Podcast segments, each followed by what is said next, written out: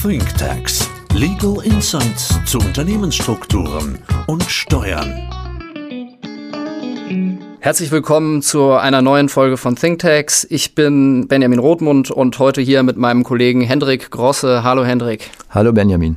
Heute beschäftigen wir uns zum fünften und letzten Mal mit dem Trust im deutschen Steuerrecht. In der letzten Folge haben wir bereits das Thema Zurechnungsbesteuerung angeschnitten.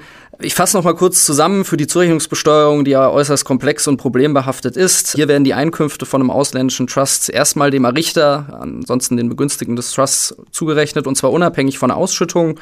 Das greift nur bei Familientrusts, also wenn der Trust hauptsächlich dem Interesse einer bestimmten Familie dient und führt zu großen Liquiditätsproblemen bei den Begünstigten, weil sie eventuell Steuern auf etwas zahlen müssen, was sie gar nicht erhalten haben. Was passiert aber jetzt, wenn ein deutscher Begünstigter tatsächlich eine Ausschüttung aus diesem Trust erhält und worauf muss man jetzt achten, auch im Zusammenhang mit der Zurechnungsbesteuerung? Dazu möchte ich dich eigentlich nochmal, Hendrik, fragen. Kannst du das nochmal grundsätzlich erläutern? Was passiert bei einer Trust-Ausschüttung an einen deutschen Begünstigten? Ja, wenn man jetzt sich eine Ausschüttung aus so einem Trust anschaut an eine Person, die hier in Deutschland lebt, dann denkt man natürlich zu Recht als erstes an die Einkommensteuer. Ja, wie der Name schon sagt, wir haben eine Trust-Ausschüttung, sprich es werden irgendwelche Erträge ausgeschüttet an die Begünstigten und äh, das behandelt das deutsche Einkommensteuerrecht so wie quasi eine Gewinnausschüttung aus einer Kapitalgesellschaft. Wir haben also Einkünfte aus Kapitalvermögen, die mit ungefähr 26,5 äh, Prozent, ja, wenn man jetzt quasi die Abgeltungssteuer plus Soli und gegebenenfalls Kirchensteuer nimmt, ja, besteuert werden.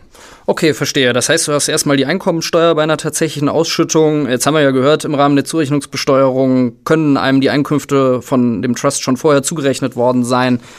Bekomme ich jetzt eine doppelte Einkommensbesteuerung, wenn ich äh, diese Einkünfte dann nochmal ausschütte? Nein, da ist es so, dass die Auszahlungen des Trusts dann nicht mehr der Abgeltungssteuer unterliegen, soweit sie quasi dem Errichter oder äh, letztendlich dem Begünstigten im Vorfeld schon zugerechnet wurden. Also wenn er sie im Rahmen der Zurechnungsbesteuerung schon mal fiktiv besteuert hat, weil da hat er ja nichts bekommen, dann sind die Ausschüttungen, die er dann tatsächlich bekommt, nicht nochmal einkommensteuerpflichtig. Okay, gut. Aber ich muss eben dem deutschen Finanzamt nachweisen, dass das genau die Einkünfte sind, die mir vorher schon zugerechnet wurden. Ja. Genau, richtig. Und das kann in der Tat auch mal ein Problem sein, dass es hier zu Diskussionen kommt. Ja, wir hatten ja in der letzten Folge auch darüber gesprochen. Wie kriege ich das eigentlich nachgewiesen? Was sind die Einkünfte des Trusts und welche werden mir hier zugerechnet tatsächlich? Und ja, wenn man hier eben keinen Gleichlauf hat, kann es auch hier zu einer im Worst Case vollständigen oder vielleicht auch zu einer teilweisen äh, Doppelbesteuerung kommen. Okay, also einer Doppelbesteuerung mit Einkommenssteuer, ja. Gut. Ähm, wie ist es denn jetzt? Also Einkommenssteuer fällt auf jeden Fall mindestens einmal an, aber wir haben ja auch äh, in der zweiten oder dritten Folge schon gesagt, es gibt ja auch Schenkungssteuernormen, die Trusts erfassen. Jetzt stelle ich mir allerdings die Frage, letztendlich haben wir ja gesagt, Trust ist ein Instrument der Nachfolgeplanung. Eigentlich möchte der Trust-Errichter den Trust-Begünstigten über diese Struktur was schenken. Eine Schenkung ist ja was, wo ich keine Gegenleistung für gebe. Also das wird mir quasi vom Schenker freigebig und ohne Gegenleistung grundsätzlich übergeben. Einkommensteuer fällt ja eigentlich an, wenn ich am Markt tätig bin und einen Leistungszuwachs durch meine Markttätigkeit generiere. Jetzt schließt sich das ja aus meiner Sicht so ein bisschen aus, denk logisch. Also entweder ich bekomme was ohne Gegenleistung oder ich tue was dafür am Markt und bekomme es dann.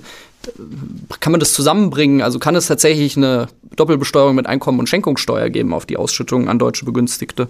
Ja, das ist ein guter Punkt, den du hier ansprichst, denn das ist in der Tat möglich. Ja, ich bin total bei dir und auch die, die steuerliche Fachliteratur sieht das so, dass man eigentlich ein und denselben Lebenssachverhalt nicht sowohl der Einkommensteuer, wie du gesagt hast, ja, Einkünfteerzielung durch Marktteilnahme und gleichzeitig der Erbschaft und Schenkungssteuer, wo man eben was unentgeltlich bekommt, unterwerfen kann. Nach der Rechtsprechung, die wir hier in Deutschland haben von unserem höchsten Gericht, dem Bundesfinanzhof, ist es aber grundsätzlich möglich, ja, dass es hier zu so einer Doppelbelastung kommt. Also es ist nicht komplett ausgeschlossen und die Finanzverwaltung hat das natürlich aufgegriffen und schließt sich dem an, dass es nicht von vornherein ausgeschlossen ist, dass so eine Ausschüttung aus einem Trust also auch noch, weil die Einkommensteuer haben wir immer, der Schenkungssteuer unterliegt. Das heißt, ich hätte diese etwa 26 Prozent Abgeltungssteuer, die du eben gesagt hast, plus noch den individuellen Schenkungssteuersatz, der ja nach meinem Verhältnis zum Schenker zu berechnen ist. Und dann wäre ich bei Über 70 Prozent Steuerbelastung auf die Ausschüttung. Okay, gut. Jetzt ist es ja aber ähm, so, dass in dieser Norm, in dieser äh, deutschen Schenkungssteuernorm, der Begriff des Zwischenberechtigten erwähnt wird. Also ich kann eigentlich nur Schenkungssteuer triggern, wenn ich ein Zwischenberechtigter bin. Und die Frage natürlich jetzt an dich, Hendrik, wann bin ich denn ein Zwischenberechtigter? Ja, ähm, da hat sich in der Tat in den letzten Jahren viel getan. Denn bisher ging man relativ weit davon aus, beziehungsweise auch die Finanzverwaltung, dass man grundsätzlich jede bezugs- oder anfallsberechtigte Person quasi Zwischenberechtigter sein kann. Unabhängig davon, ob sie wirklich konkreten Anspruch hat ja, oder ob sie schon was bekommen hat. Also jeder, der in der Trust-Urkunde als Begünstigter steht. Genau, okay. so, so hatten wir es ja festgehalten. Und da ist es jetzt so, dass in den letzten Jahren zu ausländischen Stiftungen und auch äh, zu ausländischen Trusts immer mehr Rechtsprechung vom Bundesfinanzhof eben gekommen ist, die sich mit diesem Begriff äh, detailliert auseinandergesetzt hat.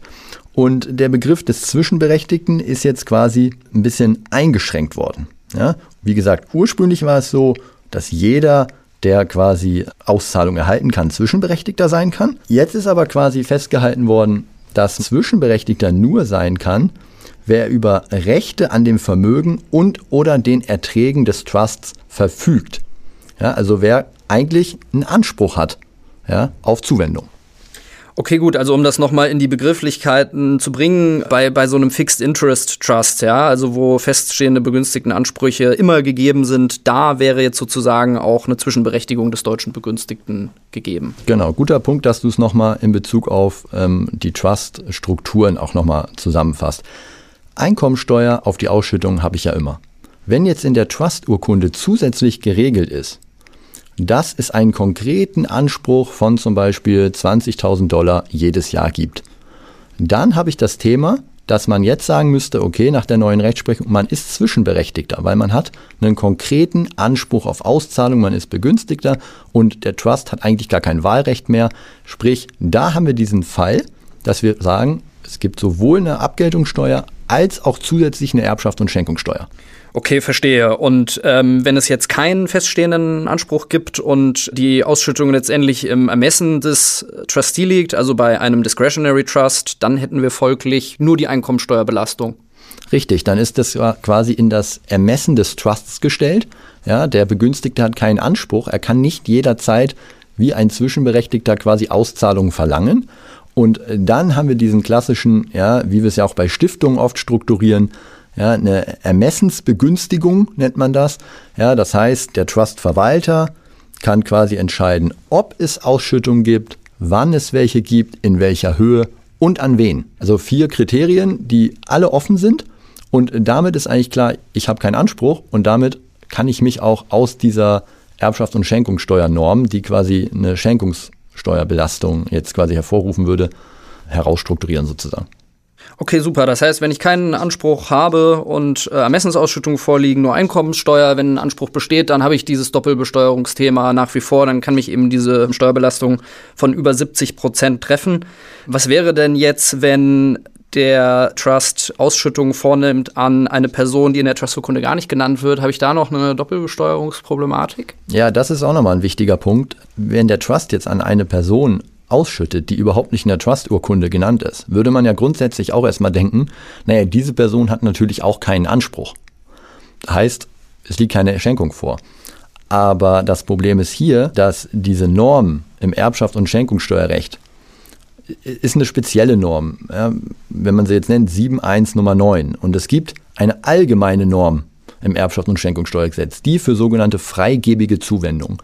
Und dann würden wir uns in dieser Norm bewegen. Ja, also wenn jetzt der Trust einfach an einen fremden Dritten ausschüttet, die in der Satzung überhaupt nicht genannt sind, ja, dann haben wir ein allgemeines Schenkungssteuerthema, dann hat der Trust dieser Person was geschenkt und dann haben wir auch hier die Doppelbelastung. Verstehe gut. Also klar, eher ein theoretischer Fall, dass eine Person ausgeschüttet wird, die nicht in der Trust-Urkunde steht, aber eben in dem Fall wird über die Grundnorm letztendlich noch eine äh, Schenkungssteuerpflicht ausgelöst. Genau. Okay, verstehe. Das heißt, wir haben diese 26% Steuerbelastung, die haben wir an jedem Fall. Da muss auch, das muss man auch nochmal klar sagen, auch äh, ja schon bei der Zurechnung, aber spätestens, wenn man sie erhält, äh, diese auch in der Einkommensteuererklärung angegeben werden. Und man täte, glaube ich, auch gut daran, da der Trust ja für die deutschen Finanzämter schon ein schwierig zu erfassendes Rechtsinstitut ist, auch ähm, eine Schenkungssteueranzeige beim Finanzamt vorzunehmen, auch wenn man davon ausgehen kann, dass ähm, bei Ermessensausschüttung eben keine Schenkungssteuer anfällt. Ja? Absolut richtig, genau, um da auf der sicheren Seite zu sein, vorsichtshalber anzeigen. Also jetzt haben wir gehört, dass es eigentlich ähm, bei den meisten Truststrukturen diese Doppelbesteuerung nicht mehr gibt, dank des BFH. Es kann tatsächlich zu einer doppelten Einkommensteuerbelastung kommen, wenn man nicht nachweisen kann, dass das genau die gleichen Einkünfte sind, die man schon bei der Zurechnungsbesteuerung zugerechnet bekommen hat. Und im Übrigen, die Dinge, die wir über die Zurechnungsbesteuerung gesagt haben in Folge 4, die bleiben natürlich nach wie vor relevant. Und das dürfte so der größte steuerliche Nachteil eigentlich sein, wenn man als Deutscher an so einer Truststruktur beteiligt ist. Vielen, vielen Dank, Hendrik, für ähm, auch diese ganzen steuerlichen Ausführungen. Jetzt haben wir eine Idee, welche Fallstricke Trustbegünstigte im deutschen Steuerrecht erwarten. Allerdings muss man auch hier sagen, der Teufel steckt im Detail. Ähm, wir haben das sehr stark beleuchtet. Jeder Trust kann anders strukturiert werden. Es gibt wirklich eine unendliche Fülle von Gestaltungsvarianten. Und das Wichtige ist, glaube ich, wenn man als Begünstigter von so einer Struktur seine Begünstigtenstellung überhaupt erkennt, dass man den Kopf nicht in den Sand steckt, sondern letztendlich sich beraten lässt und vor allem dann das Thema der Zurechnungsbesteuerung aktiv angeht, um nicht am Ende eine Steuerhinterziehung begangen zu haben und im Fokus der Finanzbeamten und am Ende in der Abwehrberatung zu sein. Genau, du hast es richtig gesagt. Am Ende ist es immer eine, eine, Entscheidung des Einzelfalls. Wir können auch nur einen groben Überblick geben hier an dieser Stelle in mehreren Folgen ja über die, die möglichen rechtlichen und auch insbesondere steuerlichen Fallstricke. Und am Ende ist wichtig, entscheidend ist immer eine individuelle Beratung im Einzelfall, weil ein Satz in der, in der Trust-Urkunde kann dafür sorgen, ja, dass er am Ende doch widerruflich ist, wie auch immer. Und dann sind wir in einer ganz anderen steuerlichen und auch rechtlichen Würdigung. Von daher ist es wichtig, wenn man quasi Trustbegünstigter ist, dass man sich hier entsprechend beraten lässt, insbesondere vor den steuerlichen Risiken. Und in dem Kontext stehen wir natürlich sehr gerne für Fragen zur Verfügung. Perfekt. Also handeln und nicht den Kopf in den Sand stecken. Besten Dank, Hendrik, und bis zur nächsten Reihe. Ich danke dir.